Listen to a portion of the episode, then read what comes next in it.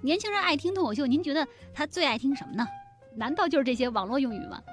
不是，我倒觉得就是说网络用语啊，这个其实稍微用一点应该问题不大。但是我觉得，如果说专业脱口秀演员他们只是说网络用语的话，这个其实并不加分儿。嗯就是真正的，我觉得脱口秀确实就是应该通过你让人感到奇妙的一种表达，让观众会觉得你的表演的状态、你的这个文本是好的。嗯，嗯，我觉得您说话还是含蓄，最爱听我这年轻人爱听讽刺、损人。冒犯。哎，就是很多东西是相通的，嗯就是它不是有一方独有，它其实有一些规律，它肯定是都都能总结出来的。这个语言的艺术哈，它肯定有一些是相通的东西，嗯特别是逗笑别人的方式，它总结下来肯定也是有限的，对吧？它不可能是无限的吧？对，它肯定有规律性的东西，有一些是相通的，有一些可能就是表现最明显的，可能就是他们的抛梗的方式，就是它更干脆了。对对，你就说这嗯不一样，哪儿不一样？对它，它就是最干脆。就上来直接梗你。所以这个脱口秀它有它的创作方式，相声有相声的创作方式，俩人还是多少不一样啊。说实话，谁难呀？谁难啊？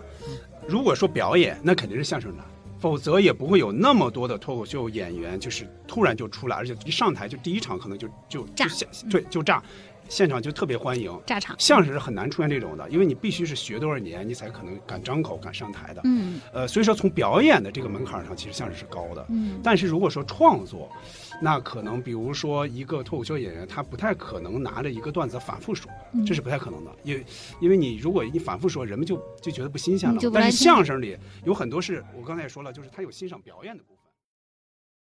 女演员也可以从他们的视角去发声，就是说出他们的观点，这个是他们带有天然的这种对女性的这种对对，关照。哎，那要是女性说到了你们男性尽管那么普通，却那么自信的时候，哎，我不知道捕头老师，你内心是泛起了小小的波澜呢，还是平静如水啊？我一点儿都没有，我一点儿都没有。我觉得这个说的挺妙的。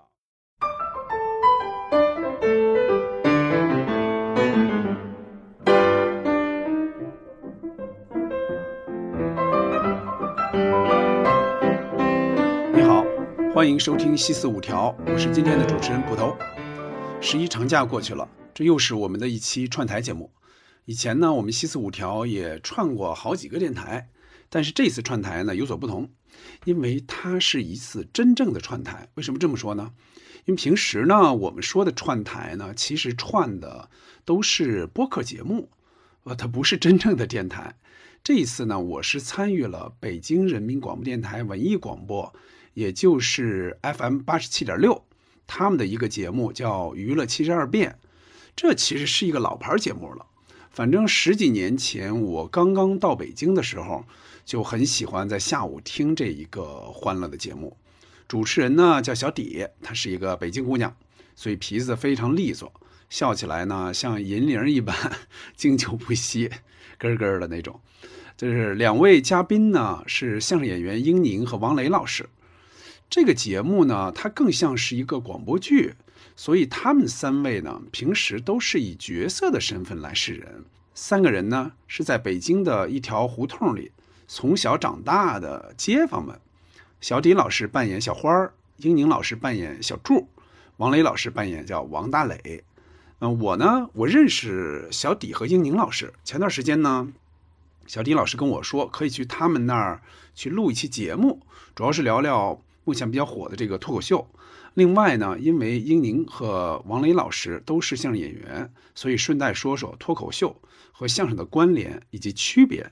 在一个下了雨的晚上呢，我们就在北京电台录音棚录制了这一期节目。我是以他们三位的街坊的身份出现，嘻嘻哈哈的聊了一个多小时。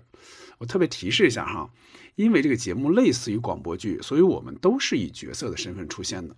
嗯，英宁和王林老师虽然是有着很多年经验的这个相声演员，但是在节目里，他们也只能说自己是爱好相声，而不是相声演员。很多那个插科打诨呢，也是为了节目效果。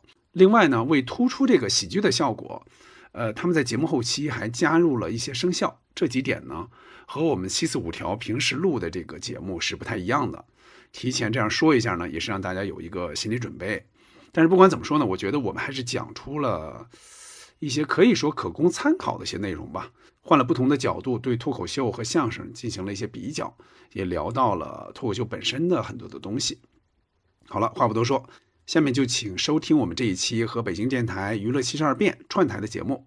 本期节目呢，北京电台是分三天播出的，我把它们都剪辑到了一起。金藤爬上了墙，燕子飞上了小花梁。小柱配成双，白雪来古城，三月开始画卷。这盛家的娱乐七十二变，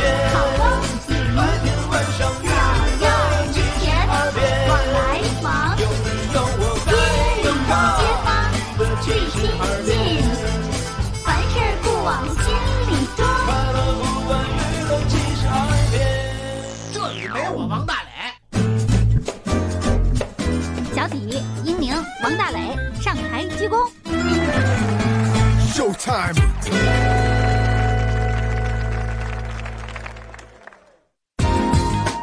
郑捕头，隔壁胡同街坊，热衷喜剧。捕头老师，脱口秀的开放麦您怎么样？哦，我还真演过，是很多年前演过，后来不太灵，就 甘心当一名观众了。不甘心是不现在是？主要是爱好者了。行，那今天呢，就跟您来一起聊聊脱口秀。你看吧，他们就长什么样的都有，穿成什么样人都有，学什么的都有，还干什么的都有。这不就是大街吗？就是大街就这样。还是生活最幽默。第四季的脱口秀大会强调，脱口秀这次的创作呢，应该是生活为蓝本，哎，生活最幽默。嗨，就是吸引人的眼球。我跟你说，我这人是不来就行。我要一万，但凡我一来，没问题。咱不来不来吧，瞧不起我啊？不是因为主要，嗯、大磊在电视台做这节目呢，我们也了解，经常改版，呃，重组，呃，再创，这说明我适应性强啊。但也说明是不是你们那节目没有从生活本身出发，就不幽默呢？是是说明现在时代变化太快了，我们需要不停的调整。但是怎么调整没把我调整出去，对不对？我呀，听你们俩说半天了，我来给证实一下，为什么王大磊在电视台这么稳定，没给调出去？为什么呀？因为实在没地儿调了，啊至于搁哪儿啊都显得那么碍事儿。哎，没有没有，我是给你一个思路，就说你看看这种脱口秀节目，没准你的节目呀能找到一些对你，创作上也没有焦虑了。你是不是经常创作上焦虑？嗯，偶尔嘉宾一堵你，拿出几个梗抛出来，你接不住的时候，马上就冒汗，跟水儿捞的似的。遇到这样嘉宾的几率也很少。嘉宾的话比你还快，张口就大家乐，你呢说半天不知所云。哎，这样的机会倒是不多。反正啊，你们做这种创作工作的就不容易，因为每天都在想，我怎么能够把这些话说得更入耳，更让人爱听。你看出我们这难度来了吧？所以你知道现在我这水平是不是已经很高了？嗯别那么勉强，真的。哎是你说的，我们都信了。脱口秀对于我来说，这就不算什么难事儿。我但分一适应，我也能上去。看那边坐的是不是咱们这儿隔壁胡同那街坊哪位啊？郑捕头老师啊？你仔细看，墨镜摘来了，摘下来了。你犯事儿了，怎么了？捕头来抓你。哎呦喂，人家那是艺名儿。来吧，郑老师，来，您就坐这儿，坐王大磊那来来来，这。儿还花生，对你你给人家吃的，那有栗子，有小枣儿啊，鸡蛋。红糖。哦，坐月子来了。今天您还稍微空闲点儿哈，嗯，今天没什么事儿。嗯，平时我看你也挺忙的抓个差办个案的啊。对啊，怎么都叫捕头了啊？不行，我稍微解释解释哈。啊，我这名儿怎么来的呢？嗯因为我也是喜欢喜剧嘛，我特别喜欢看《武林外传》里那个邢捕头，哦，所以我最后给自己起了一个艺名，一个混名儿。叫郑捕叫头捕头。你不是也爱看《我爱我家》吗？您怎么不叫和平啊？和平前面没法加字儿，捕郑平嘛，头前面能加，他这和平前正和平。正和平多我是这样，。我参加过我我家的一个小组，我的名字叫大培，您大赚了没有？后来，对，就是不能做生意，知道吗？哦哎，怎么这小组还给起外号呢？自己起的，哦，就是大培这人没出现过，就是跟那艳红他们一起去倒腾柑橘，就那个那个人。哦我总觉得这个人挺有意思的。不过呢，要说这个，现在脱口秀真成了创作一新风口了，感觉。嗯，演出的新风口。我一对看，现在主要是演出。而且现在这个脱口秀的门槛啊，还真是，哎，什么人都能来演，什么人都能脱口来秀说。这门槛低，谁都能上呗。哎，我这没说透夸人家扒人家？哎，我当然是夸了。那像这样的是吧？我街坊小柱、大磊这样的，那就说明他们都有机会了。嗯，你也知道他们表现欲是多强，平时在我酒吧里说来说去，不就是为了引起我注意吗？哎呦喂，这个形式它时尚，从外文来的脱口秀，对吧？对，嗯你什么脱口秀、沃克曼呢，对吧？那听着都都时尚。哦哦嗯他是这么理解的。但是呢，捕头老师可以给他们说说脱口秀是怎么回事儿，打外脱口秀啊引进的一个舶来词。它确实是就是 talk show，就是翻译过来是脱口秀。但是哈，咱们现在说的脱口秀这种形式，其实它是国外的，其实就是站立喜剧。嗯叫 stand up comedy，就这个的一个，其实应该翻译成这个，但是现在来说翻译成脱口秀了。脱口秀其实是那些单口喜剧演员他们去参与的一些节目，但是现在就成了以讹传讹，就这样说下来了。但人们不会误解，这样就行了。其实嗯谈话节目不就是脱口秀吗？按说的话，对，但问题是，人家那是节目，咱们现在看到的脱口秀其实是其实不是节目，对，它是一个喜剧形态。喜剧的一个一个表演形式。形式就跟那商标一样，你知道吧？哎，你看没懂他这就是脱口秀最佳的状态，哎，自嗨，然后大家不知所云。脱口秀这事儿说来说去呢，就得幽默，得把人能逗乐了，是不是？能表达观点，这是核心吗？我是这么理解的啊。呃，它首先它是喜剧嘛，喜剧的话，它肯定要把人逗乐。但是呢，脱口秀它有一点不同于，就是我同时也很很喜欢的，我从小听到大这个相声，跟它不太一样的地方在哪儿？他总想去输出一点自己的价值观，哦总想输出一点观点。就他很大程度上，他在台上，他既是在表演，又是像说他自己的话，这是给人的一个观感，这是跟看相声不太一样的一个哎地方。，您这一比相声，我们这俩街坊还特喜欢听相声。嗯，小的时候也组队儿，相相声队儿，当然当然后来因为对方有十一个人没踢赢人家，嗨，打球去了。这组段呢，他就对相声有点情节了，而且呢，在北方啊情节啊，情怀也行。嗯呃，反正就是北方听相声的人也多，但是呢，有人现在就说听相声的可能偏年纪大点儿，听脱口秀的这个年纪小点儿，这对吗？呃，好像也不太对。比如说，现在咱们听某些这个社团的这些人里边，有很多是很年轻的人啊，嗯可能就是十几二十岁的人都有。对当然脱口秀的目前主要的受众确实也以年轻人居多。嗯，您说为什么年纪大点儿他就听不了脱口秀呢？脱口秀速度快，你知道吧？这个您听上岁儿过这什么鸟叫唤呢跟？不上，脑子跟不上他。现在呢，我我分析啊，他现在确实有这样一个小问题，为什么呢？因为脱口秀它首先它是个舶来品，现在呢在台上演的这些人，确实多多少少好像带有那么一点啊带引号的一个精英范儿。嗯、那种感觉。他们说的事儿也也是年轻人特别喜欢的事儿，比如海归啊，什么工作的这个那个，谈恋爱啊。对嗯他确实有一些老年人接受这个，可能有一点稍微有点吃力嗯啊。特别是但是我觉得，如果说将来随着市场扩大的话，我觉得他应该细分市场。我觉得老年人也照样也可以，中老年人绝对是可以听脱口哎秀的。将来我是对，马上小托、中托、老托，啊，超大的。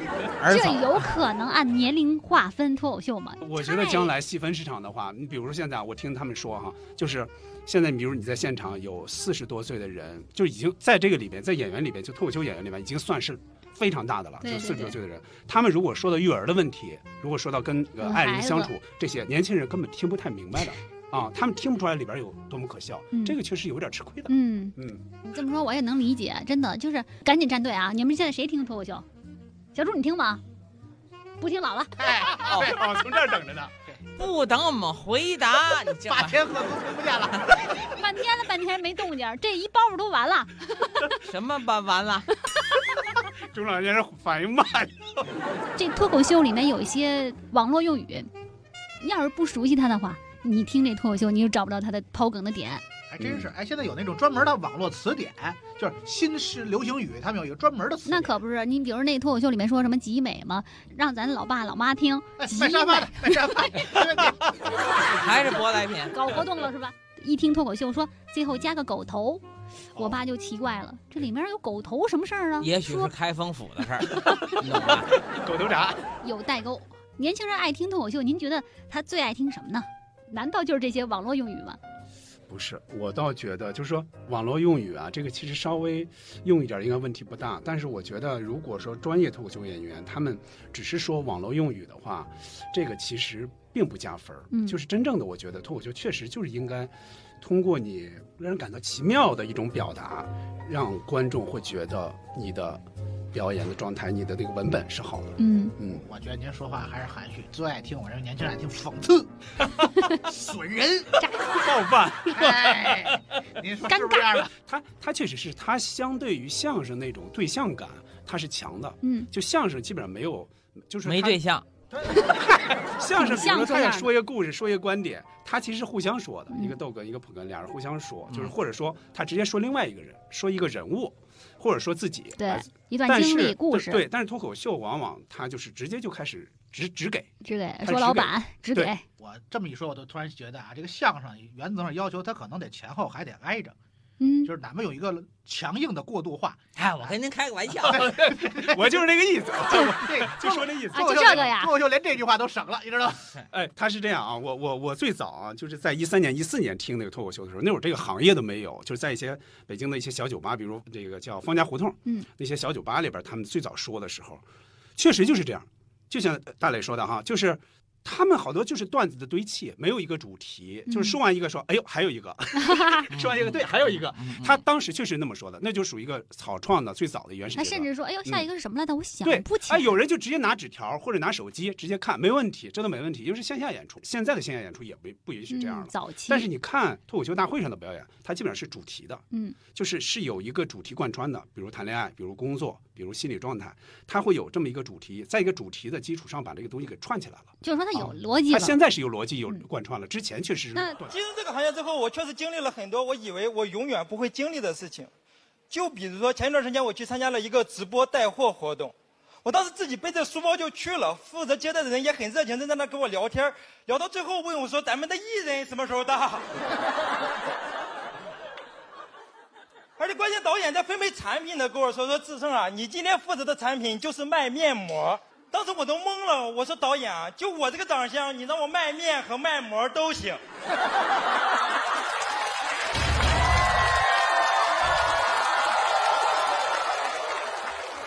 但卖面膜会不会太冒险了呀？而且确实，当我拿着面膜出现在直播间的时候，看直播的观众也很激动，就在那里疯狂的发弹幕。但我发现没有一条弹幕在讨论产品，全都是问号。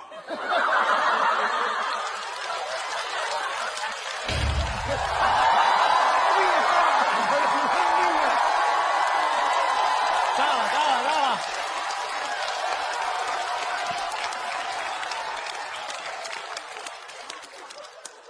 我就特别不解，直播间的时候我就问导演，我说导演啊，你到底想通过我这张脸来表现这个面膜的什么作用？副作用吗？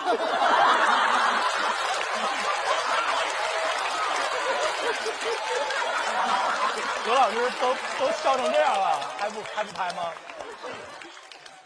真的，我有时候看着自己的长相，我都在那想，我说这个长相还有什么能失去的呢？直到我开始脱发。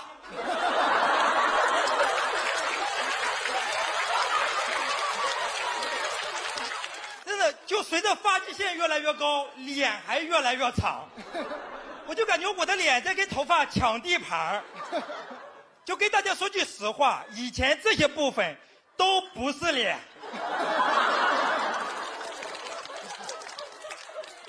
就这个头发掉的呀，是真给我长脸。这不错啊！我就因为这个长相和这个发型，就很难让人相信我是一个九五年生的人。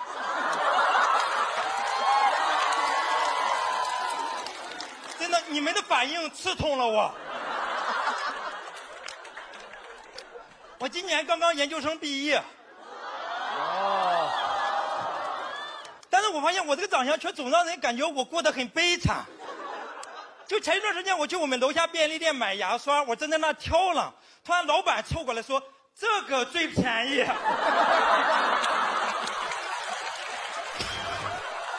这个相声讲三翻四抖嘛，但是现在的相声其实也有的时候也要也要稍微快一点的节奏，是吧？嗯有的相声哈，就是脱口秀里边基本上是没有这么这么多的、这么强的一些铺垫的。嗯他很多时候可能就一句铺垫，甚至现在有一种叫一句话的，就 one liner，就是那么一个，他一句话是什么？就一句话就出，直接出梗就回城。你看都不说包袱，连这种说笑的这个呃段子都叫梗。对他有很多跟相声正好相对的，比如说相声说这是一个活，是吧？对这对吧？是一块这是一块活对吧？但是他们一般就说这段子，我要说一个段子对，对吧？还有就是梗，对吧？就针对相声里的包袱，梗，对，是爆梗，嗯，嗯，大概是这样。比方相声说山崩地裂，是吧？说山崩地裂，他们就说直接炸场，炸场，对，嗯就是他们换一种方式，用一种专业术语画一个等量。对，其实就是说，它喜剧很多东西，它其实是相通的嘛，相通它肯定是相通的。就是说，呃，我我好像之前是跟那个相声演员大山老师聊过，他说其实很多就是他最早他小时候就接触脱口秀嘛，嗯，就他他后来是那加拿大的 那个对，就是那位大山老师，呃加拿大麻雀是他吗？对对对对，洋麻雀嘛，洋麻就是金刚腿嘛，就他跟姜昆老师和那个谭勇老师说的，亚美马，我那是马来西亚飞来的。哎，我是加拿大来的洋麻雀。就是他曾经说过，他说其实最早就是很多东西是相通的，就是它不是有一方独有，它其实有一些规律，它肯定是都都能总结出来的。这个语言的艺术哈，它肯定有一些是相通的东西，嗯特别是逗笑别人的方式，它总结下来肯定也是有限的，对吧？嗯它不可能是无限的吧？对，它肯定有规律性的东西，有一些是相通的，有一些可能就是表现最明显的，可能就是他们的抛梗的方式，就是它更干脆了。对对，你就说的嗯不一样，哪儿不一样？对它，它就是最干脆。就上来直接梗你，要上来直接梗你，但是你听着还高兴，大雷你接受吗狠？梗的你咯喽咯喽的，那是噎你了。梗噎你。对哎，但是抛它的梗冒犯性确实强一点，不带这么什么的吧？上来就冒犯，呃有的就上来就冒犯。比如说他他有他基本上就是每一个脱口秀演员他会有一个人设，就是比如说我我大概是一个什么样的人设，比如说我我爱说这种男女方面的问题，或者说我爱说工作里边的梗，在他会有一个人设，哦就是他是很多时候脱口秀，我觉得他是一种他自己的负面情绪的一个表达。比如说他在单位被领导，他可能受了领导的气。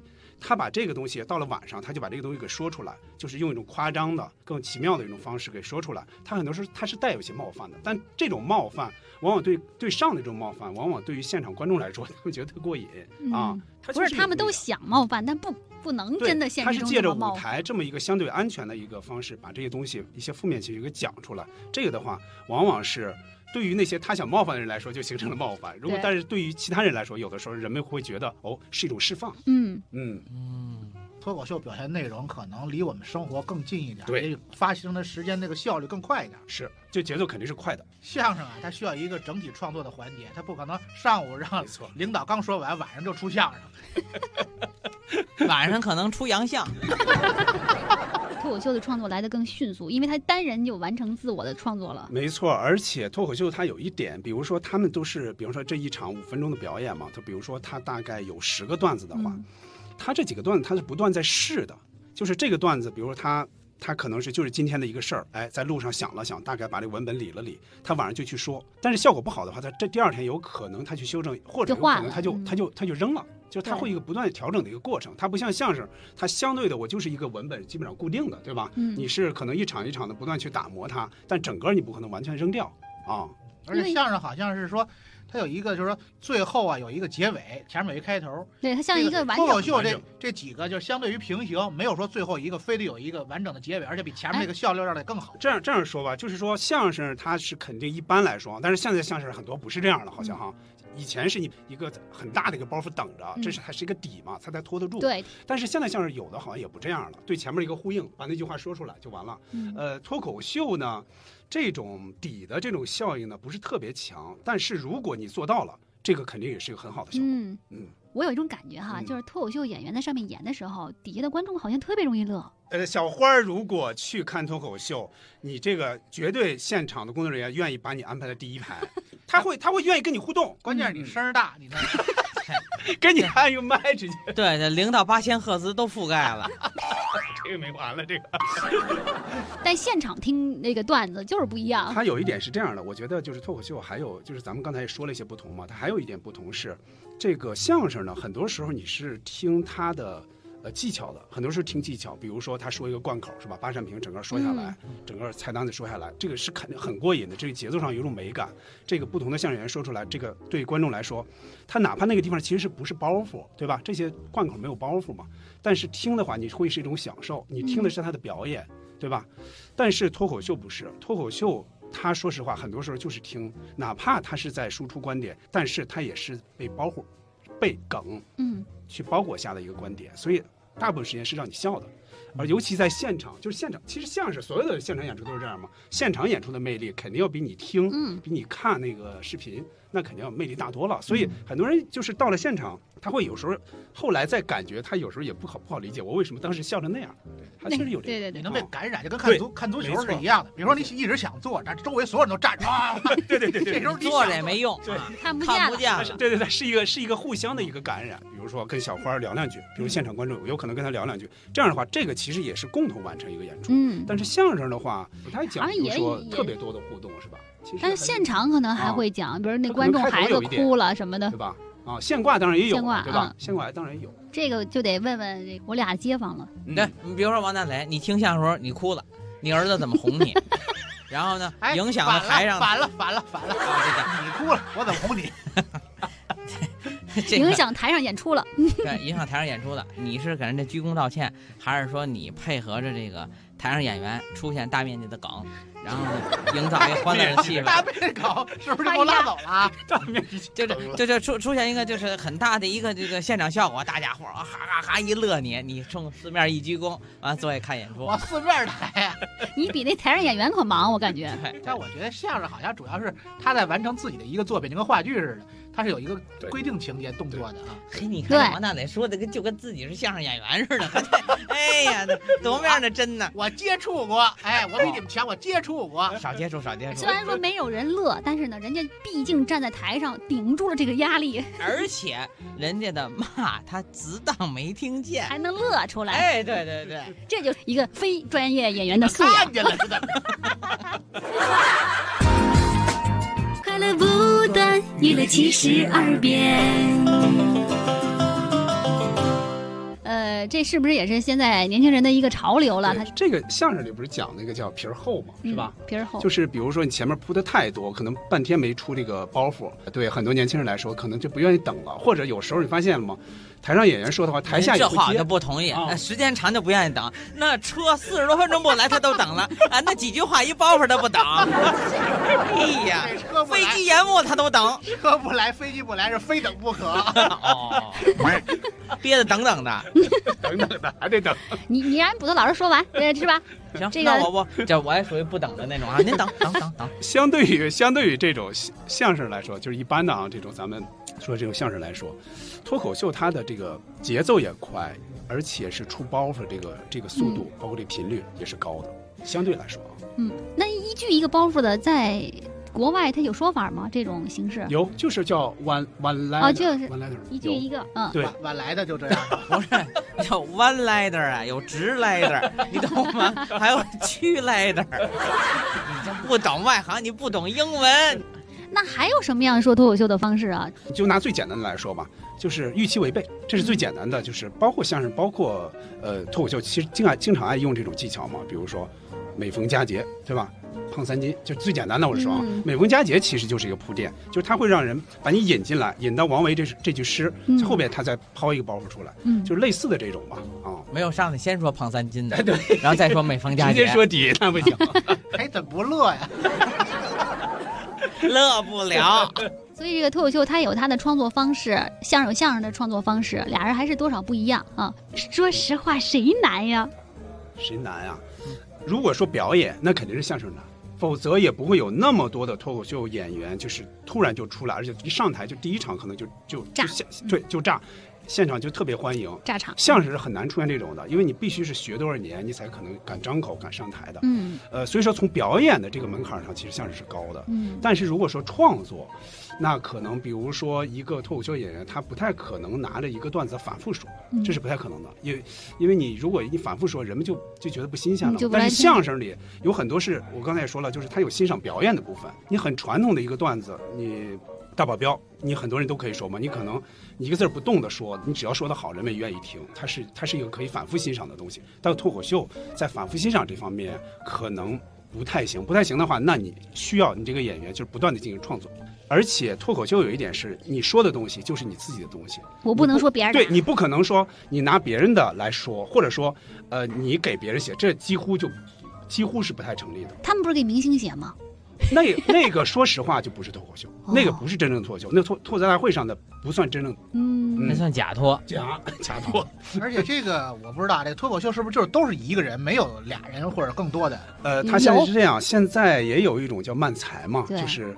呃，日本的这种喜剧的表演方式，他这个算不算脱口秀呢？脱口秀大会今年也来了两对儿这个漫才的演员，嗯我其实特别想体验那种偶像剧里的爱情，哦，这个我熟啊，是吗？就是那种恋爱之后，然后发现家族破产，郁郁寡欢，流落街头，被车撞到失忆，去医院查出十二种癌症，要输血的时候发现你的女朋友是你失散多年的亲妹妹，这种吗？这也太惨了吧！偶像剧一般都这种设定。太惨了！我说的是偶像剧里面美好的一面。那你觉得什么场合比较适合呢？啊我想找一个特殊点的地方，就是可以追忆青春的那种啊，这种啊！欢迎大家来到二位新人的婚礼现场。你是主持人呐？今天二位新人别出心裁的把婚礼选在了校园操场。谁会在操场上办婚礼啊？你不是要追忆青春吗？哦，合理合理合理。现在向我们走来的就是家属方阵，还有这个环节啊！走在方阵最前列的是男方九十八岁的奶奶。我奶奶太健康了吧！这身 J.K. 制服显得奶奶格外的俏皮。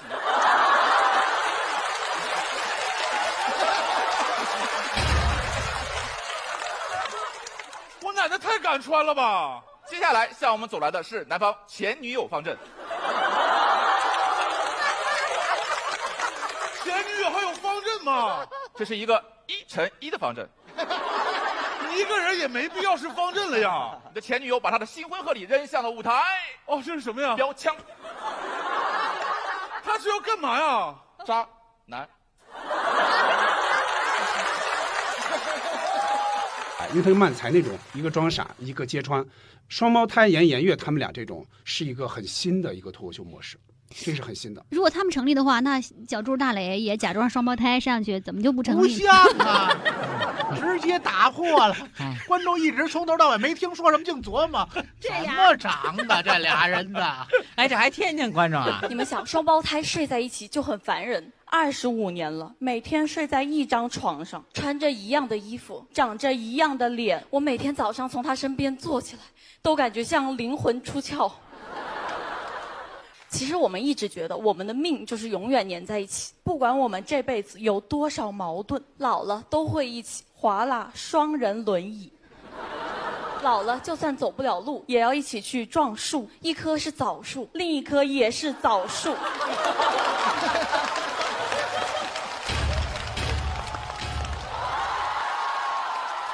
那他俩这个长相上的包袱，咱给他拓展一下，那双人上脱口秀也是可能的呀。其实也可以，其实就是说，刚才不也说了吗？就是说喜剧，它就是说，只要你是一种语言的一种喜剧的表演方式，可能都可以归到一块儿去。呃，相声讲什么“万象归春”是吧？哦，还有这句我倒没听过。我就知道这个相声里，比如说有俩人表演的成分。您刚才说了，比如说，哎、咱们先重这个美景重现一下吧。啊，你从这边来，我从这边来，咱们表演一下。嗯，脱口秀好像说的任何一种环节也没有，我给大家表演一下当时什么情，没有这种情况。很少很少。当然，现在也有一种，比如周奇墨那种，小花应该看过哈。周奇墨那种，他很多时候他会模仿在现实生活中他见到的比较怪的，但是比较好玩的一种方式，他会带有很强的一种表演的这种意识在里边。但是他的这种表演好像跟相声刚才刚才大磊说的这种相声说，哎，咱俩演一个，你从这边那种，好像还也还不太一样。嗯，因为他一个人没办法，你从这边，我从这边，因为他一个人。对，你给他累死。对，相当于单口演员来回就是你对，我从这边来一回，我再从这边来一回。您觉得我到底从哪边来一回？啊要不咱们这么着吧？观众说你你俩南边来吧。那确实是这个脱口秀演员的这个创作密度要更高一些。比如说这不马上就得枯竭吗？哎呀，嗯太有压力了。对你，比如从相声来说，它有传统相声，对吧？嗯有有新的这种相声，但是从脱口秀来说，目前没有没有传统脱口秀没有说有传统脱口秀，咱们一起来共享，没有这个东西。嗯，也只能咱不久的将来吧。啊，将来 还得自己说自己的事儿，也不能说别人的事儿。嗯哎呀，那太局限了，太受，限制了。你看单立人他们自己的一个 slogan，刚才不是说到 slogan 吗、s l o g a n 就是叫上舞台演自己。他所以这就说，你看，比如从表演的角度来说。其实相声里边一个逗哏一个捧哏，这个确实是很有机的一个结合，就是他很容易这边只要把这个包袱给抖之后，那边就把这个东西给放大，因为那个人就是捧哏那个人，他是作为观众的一个代表嘛，嗯他把这个给放大，让人们注意哦，这儿是有一个包袱了。你一个人出现的时候，包括单口相声嘛，你一个人出现的时候不可能出现这种，所以你就是需要另外一种。每天的生活基本是重复的，他没有那么多新奇的事儿。嗯那又不让我讲尹小柱的事儿，又不让我讲王大雷的事儿，那，哎呀，憋死我了。他有这一点，就是首先说，就是也不能说完全不能讲别人，他是肯定是可以的。比如他们脱口秀大会上来说吧，他们经常有时候也会，呃，讲一些内部梗嘛，嗯这种这种其实就算是讲别人。还有一种就是你可以假借嘛，就把别人的事儿你安到自己身上，以第一人称来讲出来，这其实也没有问题，只要对方知道，别冒犯就哦行，了。就不不能说那个王大磊坐在台下，我突然拿他的事儿讲我的事儿，王对，大磊一听可能要征，得他同意。哦，嗯就是他可能不同意，不是夸还不行啊，夸也不行是呃吧？不冒犯没有意思，必须得冒犯一下王大雷对。他的了解，不同意。看透了这个。哎，你你看，这都不懂艺术了，你人眼界可以放开一点嘛。人家李诞都说了，每个人都可以做五分钟的脱口秀演员，是，意味着就是人人都可以上台表演啦。这又刚才说到小朱说到门槛太低了是吧？这个话是这样，这个话我觉得是他在为他们这个节目招兵买马，他就觉得所有人都可以讲嘛。但是确实，你比如说，咱们就自己平时生活中哈，包括你们仨啊，平时我看你们都乐乐呵呵的，肯定有好多好玩的事。这个里边稍微提炼提炼，加一些小技巧，上台讲五分钟，讲几个段子，这个肯定是没有问题的嗯，啊。但但是他们俩不行，因为他们俩没上过台，他们上台没有感染力，这立马的感染。那真的王大雷，你觉得你自己有感染力吗？特别有感染力。你看看，哎，我这梗还没梗上，他乐了。啊，对这对，你没听他那一定哈吗？再到台上听都一样，效果一样。哎，那小朱，你觉得你有感染力吗？完 完，被感染。我这是有我我不上台，我不上台。你，当着千人瞧，万人看，多不好意思。哎，你又不是新娘子，你还怕人瞧？哎，我就是说这种等会儿啊，你呢？哎，我对你呢？说半天你呢？我应该还是不错吧？应该。什么呀？现在说把你给拽台上，让你呃脱口秀五分钟，哎，你看我们俩呵呵了吗？呃就五分钟吧，你还觉得短呢？后边没有签名吧？前面还没人看呢，后边签名。我觉得小花啊特别适合，除了当演员啊，除了上台去讲，她特别适合当观众做一个特别标准的观众，坐在正中间，然后她的笑笑容会不断的展现，不断的在镜头上出现老切我。就是你的音容笑貌，一直萦绕在这剧场里头，什么乱七八糟？剧院魅影。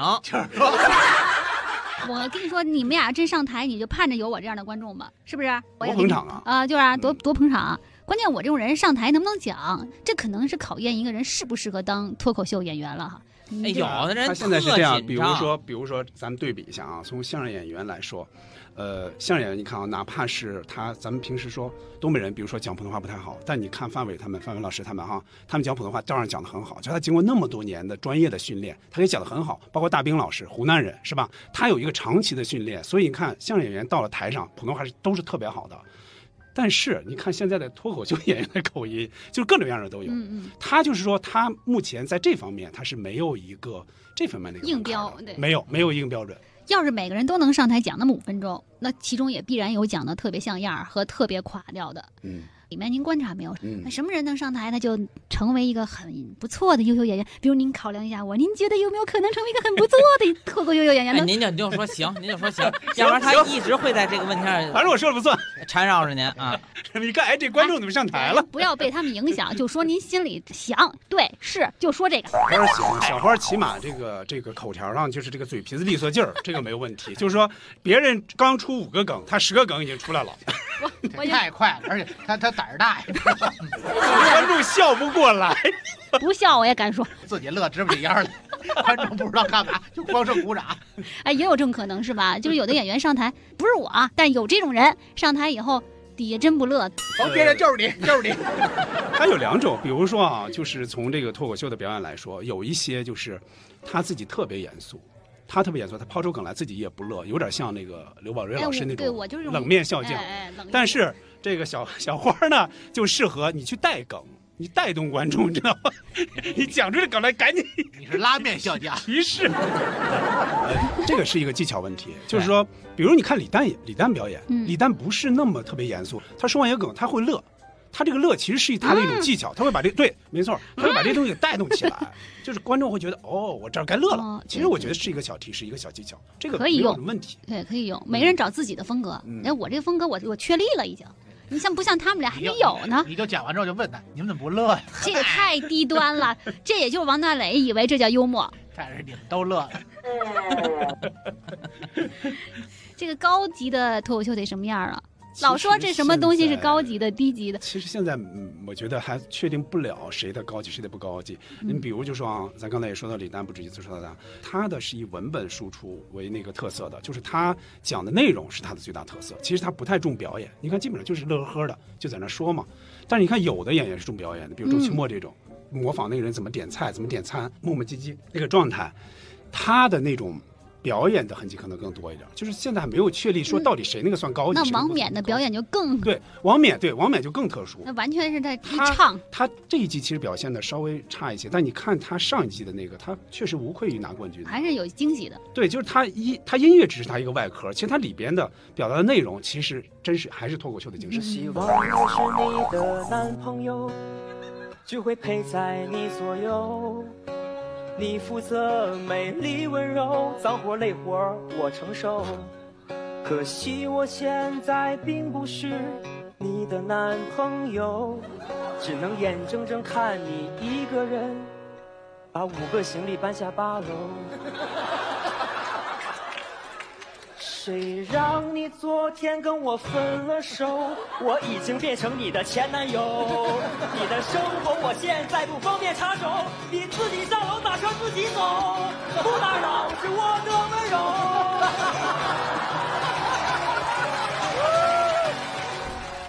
哎，您这么一说，我突然想起一个问题来啊，嗯就是说脱口秀是不是说它的文本和表演基本上占到百分之五十到百分之五十，或者说更这个文本更重要一点？那文本相声我也觉得文本更重要一点。对相声，它有的时候呢可能是表演更重要，说是有的相声文本你看着不可乐，但是相声演员能给它表现出很好的效果。没错，没错，这一点我觉得是很特殊的，就是这就是说，一个是更偏重于文本的本身的表达的一个魅力，更那个相声呢，可能当然它你不能说它文本不好，那么多经典的相声那么多啊，但是它在比如传统相声来来说，那更多时候他让你去听，让你去慢慢回味，其实这里边更多是表演的一种一种呃一种魅力，包括当然文本本身是也是一个很大的魅力了。嗯啊，因因当然，因为相声你可以，就刚才也说到，就相声你可以有一些传统相声，或者说你的一些拿手作品，你可以经常去演，观众也可以反复去欣赏嘛。所以他的这个文本这个压力可能不如脱口秀的演员文本的压力那么大，就创作的压力没那么大。确实是，特别是像这种脱口秀大会，它是一种比赛竞争性质的，嗯这种文本的压力就更大了。对，它硬碰硬嘛，相当于对，它等于是就是，呃，首先是你自己写嘛，自己写完之后，可能程璐和王建国他们两个作为总编辑，可能跟你稍微稍微提点提点，加一些润色润色东西，但是整体上肯定是你自己的东西。嗯，哎，那这个脱口秀演员会不会有像相声演员那样的？比如说这个相声演员他有一个成名作，有一个什么代表歌吧，嗯他上台去只要是一表演一唱这歌，全场哇、就这歌本身因为不具有可乐性，可能大家伙儿都已经鼓掌了。但是脱口秀演员有没有这样？比如我一成名作，我上去只要一张嘴一说这句话，就哇就有有效果。对，这就是说脱口秀，我估计啊，我估计不会到这种程度，除非是哪一种啊？除非是你看国外现在呃这个用的最多的就是这种个人专场的这种形式，嗯它不是说是你参加节目，然后一直在淘汰，不是这种形式。个人专场现在国内有些演员也有了啊，比如说周奇墨也有，很多演员也都有了。呼兰就对，呼兰也有，就这种我觉得是一种，这个就算你的作品了。这个可能可以是反复欣赏的，比如说你你你把它作为一个完整的作品，你放到网上去了。但比如说你哪天你去你去表演，啊然后你你现场再说一个，这个我觉得是有可能的。但是现在来说，比如你参加脱口秀大会这种节目，是不太可能出现这种情况的。嗯哦，你说一个有点像像一个歌手他的一个成名作一样，是吧？刘德华唱《忘情水》，只要到这儿，我刚一开口，甚至前奏一出来，人们就开始欢迎，这个应该不会达到。哎，脱口秀演员，你要是说一个段子就能判断他是一个好脱口秀演员吗？就只说一个段子就能判断出来？有一位演员，他其实上台也没几次，只有那么一两次，在当时叫老书虫就三里屯那儿，老书虫在那儿演出，那会儿就是效果的一个人来现场看，他就只看了那五分钟，他就说这个人是一个天才型的演员，哇，就把他挖去到了上海，然后后来就很快成名了。嗯啊，他这个就是就表像挖人参那样嘛，到台上一个大人参脖子上系一红绳儿，完拜一拜，第二天再来拿来。一看几斤的啊，就是就是就是肯定会，就是内行人看肯定能看出来这个人的状态，他的节奏，他是吃这碗饭的，这个应该是能看出来的嗯，啊。当然，大部分人，大部分脱口秀演员肯定是一个不断不断精进的过程。捕头老师，你相对喜欢谁啊？就是脱口秀演员这么多，嗯，会不会得罪人啊？就只说喜欢的嘛，这没事儿。对，就只说喜欢，不不往后发展感情，没事儿啊，不会得罪人。喜欢的很多，因为这么多年也看过很多嘛。挑一个最型的。葛玲儿，葛玲是谁？和平，一个比一个你们说这都是脱口秀演员吧？哦，比较喜欢的，比如比如列举几个啊，列举几个，比如你刚才提到的李诞喜欢嗯，呼兰也喜欢，嗯。周奇墨也喜欢，包括今年出来的这几位，比如说邱瑞，嗯。对，包括徐志胜，这都挺喜欢的，嗯。包括杨丽我也挺喜欢的，嗯。嗯。那杨丽这种女性讲脱口秀，因为以前相声圈啊是、嗯。相声这个行业里面女性进入的比较少，也挺艰难的。嗯。嗯，他们本身也不太希望女性来来说相声。你比如有些人就说女性她在展开一些包袱的时候，嗯手段是比较有限的，嗯你拿他开玩笑的分寸呢也要不断调整。那您看脱口秀里面女性的这个脱口秀特别多，嗯，这是为什么？时间短，五分钟啊。不是人家是单人一个人上，而且他是这样，我琢磨过哈，他有点儿有点儿是什么呢？就是相声呢，它天然的，就是从它诞生那会儿开始，它就是男演员在演。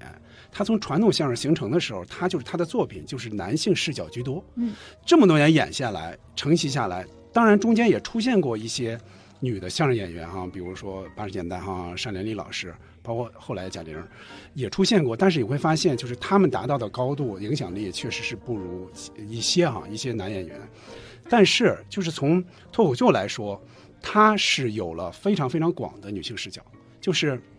他就是除了男人男男的演员发声之外，女演员也可以从他们的视角去发声，就是说出他们的观点。这个是他们带有天然的这种对女性的这种对对，关照。哎，那要是女性说到了你们男性尽管那么普通，却那么自信的时候，哎，我不知道捕头老师，你内心是泛起了小小的波澜呢，还是平静如水啊？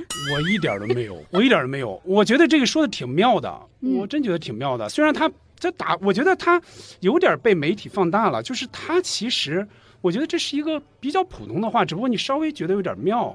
嗯我没觉得他对有冒犯有特别特别大的冒犯。嗯，就上了热搜了嘛，呃这反应挺大吧？反正我嗯觉得、你也觉得没太理解，有有有一个说法嘛，当时就是说，呃，杨笠表演了一半，其他男男的网友给他网表演了另一半，展示了一下。男人不光美好，还特别神秘，就是你永远也猜不透他那小脑瓜里到底在想一些什么。就是他明明为什么看起来那么普通，但是他却可以那么自信。快乐不断，娱乐七十二变。咱们先听一段脱口秀大会当中何广智和徐志胜自嘲自黑的一段表演，主要是想和捕头老师啊探讨一下脱口秀自嘲自黑和朝别人黑别人的这个尺度怎么拿捏。像我每次出门前照镜子，我看着我刚用洗面奶洗完的脸，再闻一闻我刚换的衣服还散发着洗衣液的清香，这个时候我都会觉得，我不能再打扮了，再打扮下去就有点过分妖艳了吧。你要相信，我们每个男生出门之前都认为自己是全世界最靓的仔，我们也是出门之后才知道，好像邻家的狗都比我们精致。所以每当有人说我不修边幅的时候，我就特别的委屈，因为那已经是我努力精修过的样子了。就那一刻我才明白，就在背后偷偷的努力，看上去毫不费力，是这个意思。但其实我们男生也有外貌焦虑。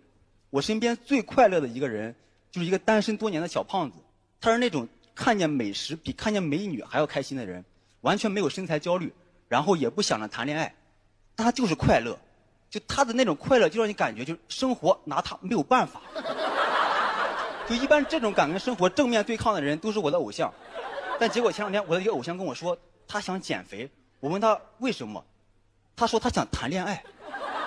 当时听到这句话，我的感受就是，我塌房了。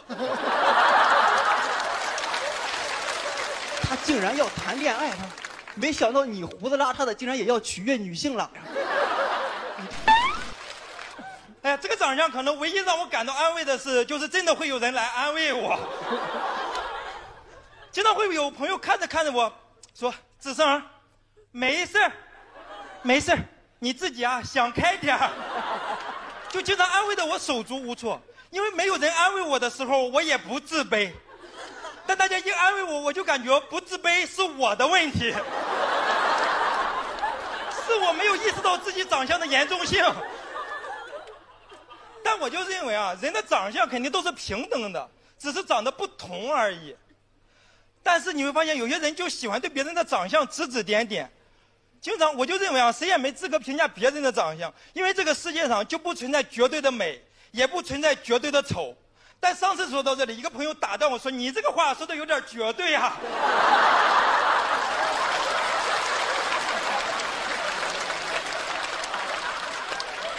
太猛了！所以我就特别喜欢脱口秀，因为脱口秀的观众看到我这个长相就是很开心的笑。有一次我去演出，上台之后一句话没说，全场爆笑了五分钟。就在那五分钟里，我就明白了什么叫天生我材必有用。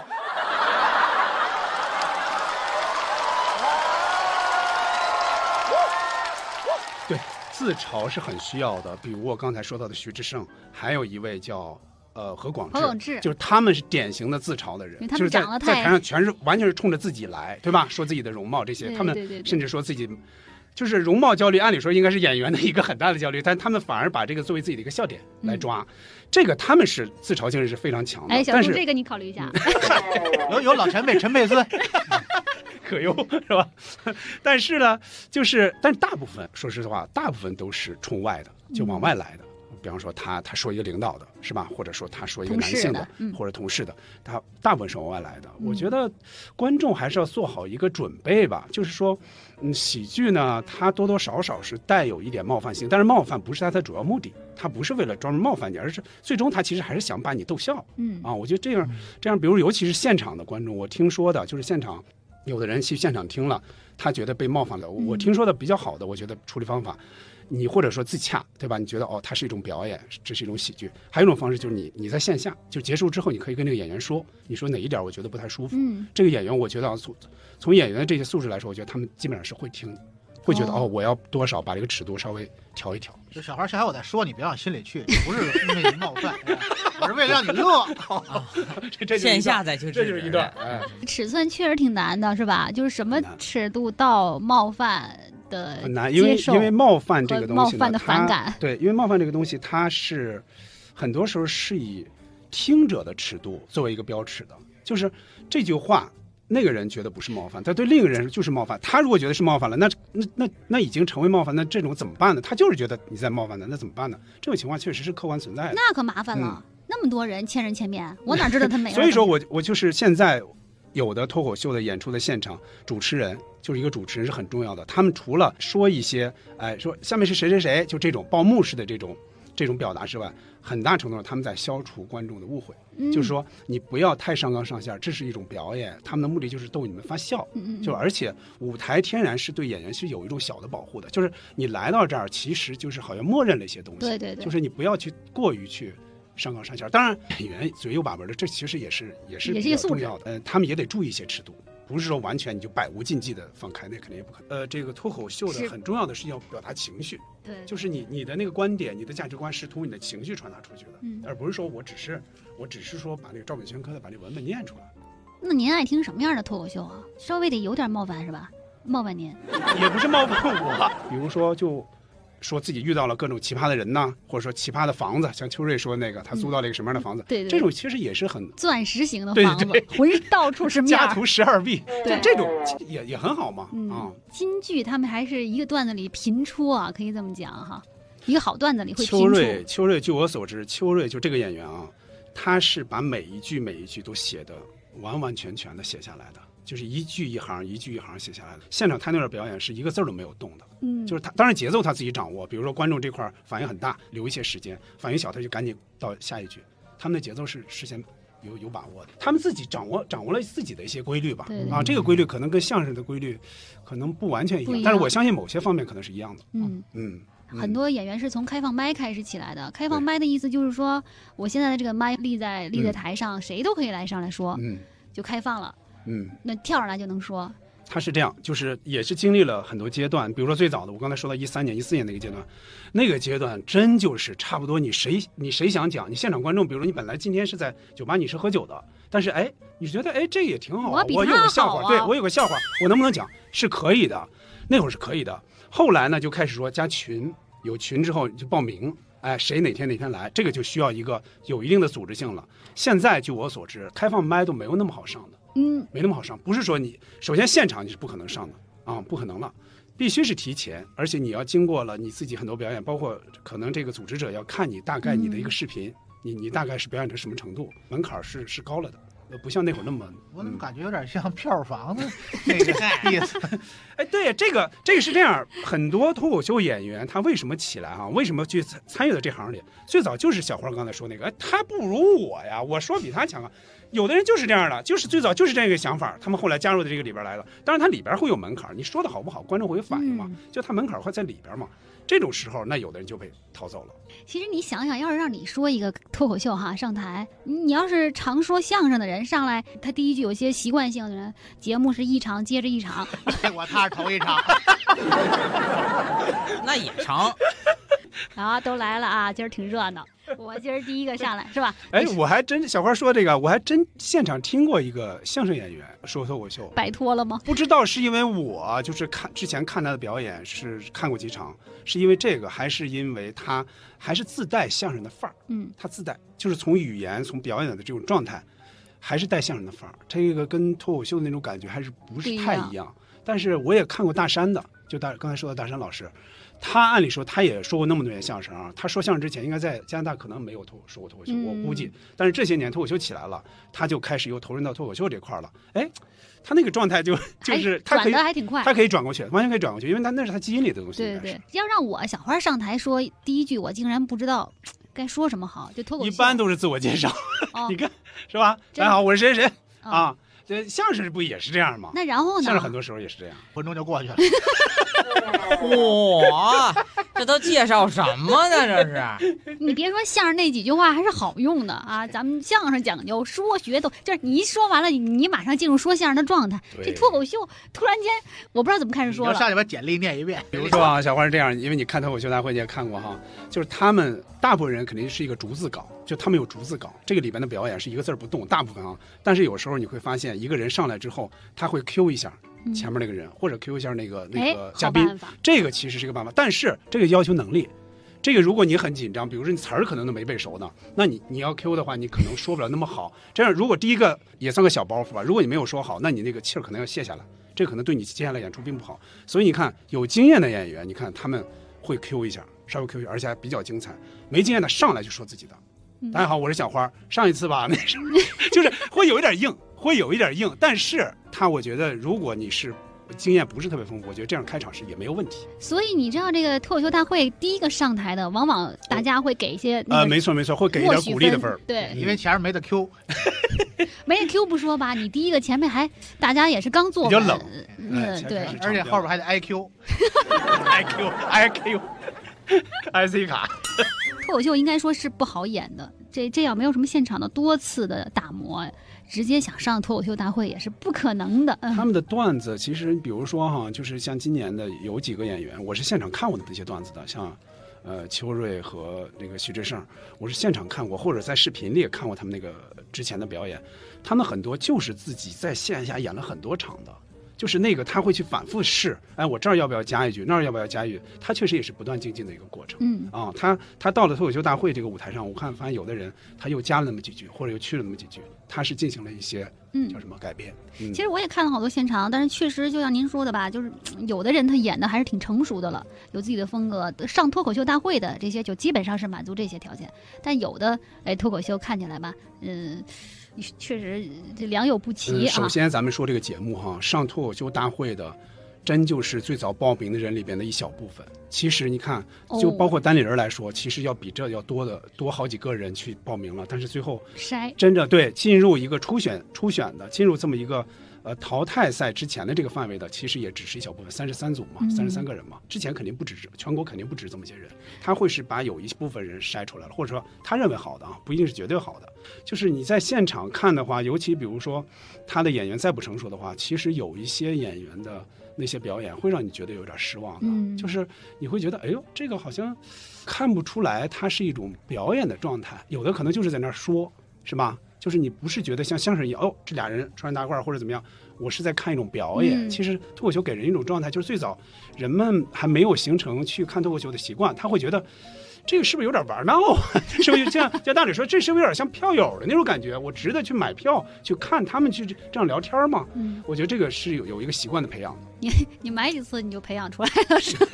什么样的可以看对？你就会衡量嘛，你这个钱到底值不值？值不值这一百块钱、一百八十块钱？觉得那不哎呀还成熟，其实那个淘汰呀更不成熟，啊对，没上场的更不成熟。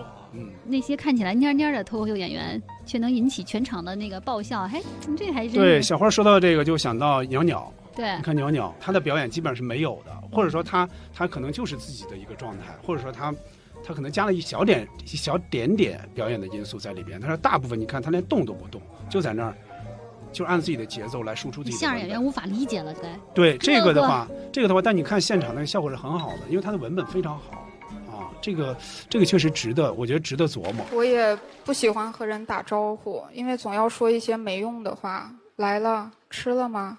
天气不错哈。谁会真的关心这些呢？什么时候我才能问一些我真正在乎的问题？比如，杨澜老师，你好，我有可能得到您的拍灯吗？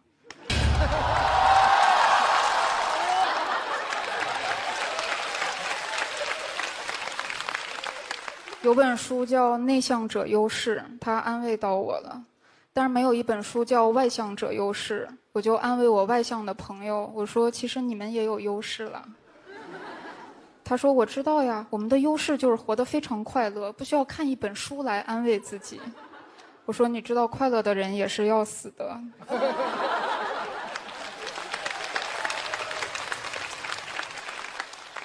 我特别在意别人的看法，甚至超过我个人的感受。即便现在我被一只老虎咬了，都很难立刻喊人来救，因为如果没有人救，我只是可能会死。可是，一旦有人救，我还得跟他打招呼。哇，这个很好啊！这时候，如果武松从我面前走过，我都会想，我应该叫他吴老师，还是叫他松哥？就如果叫吴老师就太疏远，但是叫松哥又太亲切了。武松可能也想，他身边是不是有一只老虎？但是他没有叫我。如果我贸然的过去，会不会显得我不信任他的能力？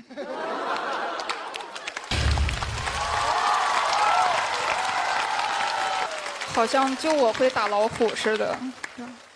老虎可能也想，为什么突然这么尴尬？是不是我咬人的样子太奇怪了？我就知道我的虎牙长得有问题。我 我很想做一个外向的人，因为外向的人就像太阳，热烈明亮，引人注目；内向的人就像月亮，只要有太阳在，没有人能看得到它。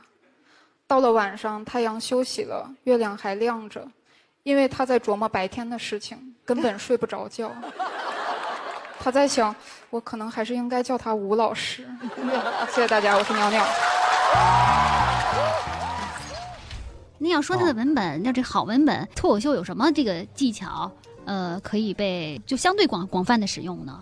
他们的技巧肯定是有的，但是肯定是一般来说就是基于你自嘲双关对你的一个真实的一个事情的基础上，你怎么把它想的，就是脱口秀里面有很多是逻辑笑话，嗯他会把这个逻辑给你扭一下、嗯啊，就是它跟相声里那种呃三翻四抖，跟那种技巧是不不怎么太一样的。逻辑笑话，对，很多是逻辑，很多是你比如说哈，比较典型的，像上一回有一个叫是叫杨波吗？就那个演员。是杨波你看他就是连着出了好几个嘛，他去面试，他问面试官你们为什么说上海话，然后那边说我们说的是英语啊，马上他说那你在中国为什么说英语？嗯那边又说那你面试的不是翻译吗？对对，就是一环套一环，对，他会他会有一反转些几次对，来来回反转，就是这个这个你看里边基本上就没有什么铺垫的，嗯啊，嗯，会比较快，就是预期违背占它很重要的部分。对，呃，比如说就那个也是杨波说的嘛，他前面开了很多玩笑，他说了，哎呦，咱们要说点严肃性的东西了。他说有一天我看下了大雨，有一个人在那儿哭。然后就是，但是好几个人围着他，不但不劝他，还会拍视频。然后我过去问他兄弟，你到底怎么了？他说我在拍视频。就这个其实，对吧？这个这肯定是他这个也是意气违背嘛。对啊对，他他肯定是有技巧在。先把你带进去，对，把你带到另外一个一个。捕头老师也上过台的，真说过脱口秀。我在一三年说过那么几场，但是我觉得我不适合上台表演。为什么不适合呀？就是我从小没有太多的那种，说我唱歌我是可以的，因为唱歌基本上你就你就按你的节奏来，就你不用等下边的反应什么之类的。但是说那些笑话段子之类的，我说着说着下边不乐，我就慌了。对对对，这是我也是担心我这个。就慌了。所以说，就是李诞在那本书里边，他其实他说到了这种情况下怎么办？你先不要去想你的文本，你要去想你在现场的演出，你会顺利很多，而不是说我把这些词儿全记住。那你也要去预想观众有什么样的反应。那这个你要想到懵了还怎么对想现是容易懵场啊？确实容易懵，所以他其实不是那么容易的。包括你比如说线下演的特别好的演员，有的到脱口秀大会的舞台上，观众不认。包括这是一个节目嘛，他请到的很多都是二十多岁的那些小姑娘，嗯，因为他们就像小花一样，他愿意乐嘛，他愿意要这种节目效果。所以，但是这些人有可能他，比如你讲一个育儿的，是吧？或者你讲一个你老丈人的什么这些事儿，他们没有生活上的共鸣，对没有共鸣，他们乐不起来。这哦是这其实是一个一个局限问题。就是说，人们会误认为哦，只有这样的是脱口秀，其实也不是。其实你你到北京的各个场演出场地上馆去看，嗯其实各种各样的各种题材也都有。就好比你给一个二十多岁小姑娘讲《虎口脱险》这个电影多么可乐，她没有体会。她连看都没看。对，很多梗就是我听四十多岁的演员说过，就是比方说九十年代的《大话西游》的一些梗，下边已经不知道了。那哦怎么以前就说这个国外的一些脱口秀哈，什么鸡毛秀啦，什么这些，嗯那那为什么他们的那个年纪都能到六七十岁呢？还可以说这个就是他成熟了，就有点像咱们相声。你看，你发展了已经一百多年了，从小到大的人，可能十几岁到七八十岁的老人去都可以去听听，都可以去听，嗯因为他就是有这样一个习惯。但是咱们现在发展的可能，他脱口秀成为行业才这几年的事儿嘛。嗯，这里边他确实很多是针对年轻人的嗯这种文本、这种内容居多，所以它没有形成一个更广的这种细分市场。嗯，对就。等他们老了再给他们讲虎口脱险，他们就乐。哎，对了，你比如说你现在，你你现在觉得什么新鲜？现在说个什么手机的什么功能是吧？自拍、美颜、滤镜等七十年以后，对，七十年以后他们听这都什么功能？大磊，这你主持多次在台上底下没有反响的时候，你是怎么扛过来的？我这愣录，就咔咔，重来重来。万一哪一天就是现场，确实万一你认为这儿应该是有很有效果、强烈共鸣的，结果没人乐，或者你说那地儿呢，你不经意间，嘡一下就跟崩爆米花那开那锅似的，特别好效果。我就是喊，这此处应该有掌声，你们可以鼓掌了。哎，这句话管用没管用？啊，特别管用。底下还有几个工作人员带长呢。那你还是依靠着这个工作领长类工作人员，领长类。那捕头老师要，反正您也是做了深入的研究了。在北京，咱现在比如这夜生活也挺丰富的了，嗯晚上要看看脱口秀，有什么团体现在能看呀？因为上海那边好像听着这效果还是挺火的哈，对也带起了一批。咱北京这边有什么呀？北京其实这些年比较突出的，那就是单立人，就是他们那个、呃负责人叫石老板，就是他本身也是一个原来也是一个脱口秀演员，但是后来就是他想把这个事儿给做起来，他就退居幕后了。所以，但是他把其他人，比如周奇墨、小鹿，包括邱瑞、徐志胜，就这些人给推出来了。嗯就是他们的目前在北京，就这些人的这个脱口秀表演还是质量比较上乘的，嗯包括还有一个叫郝宇。对北京其他的，比如有硬核，嗯但是现在是这样，脱口秀的演员呢，他们很多时候是他们可以互相支援的，就是不是说你啊、我在这个好像在这个厂牌里边只能看到这些人，也不是，他会你你偶尔也能看到其他厂牌的演员。之内可能就票就全光了，因为这个场地很小，对，场地很小，好像很少大场地，场地太小了，因为它需要跟观众特别亲近。对两万人剧场没有 大的应该就是周奇墨去年到今年的这个就两千人的，两千人了，已经是最后一排已经听不清楚了。对，以前是目前最对，它会有时差，你讲完一个这边乐了，过一会儿那边才开始乐，离地占地是吧？你看没到点，一小时之后，哎，如果要是您帮我们确立一下哈，如果我们三个人上台了，嗯，谁比较能火？谁火不了？哎，你说到点儿上了，行了，放弃吧。不管你们谁火啊，我作为街坊给我留票，给我留票啊！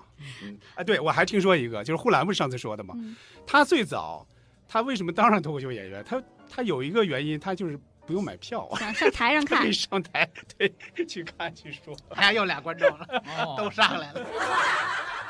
快乐不断，娱乐七十二变。住在北京，爱着北京，聊着北京，念着北京，街坊们，娱乐七十二变，咱们就先说到这儿了。主持人小底代表特约嘉宾相声演员英明、王磊，感谢您的收听。好了，我们西四五条和北京电台娱乐七十二变串台的节目就是这些。对于脱口秀，对于相声，对于喜剧，还有对于马上接近尾声的这个脱口秀大会第四季，嗯，你有什么想说的，也欢迎在各个平台给我们留言。本期新四五条就到这里，我们下期再见，拜拜。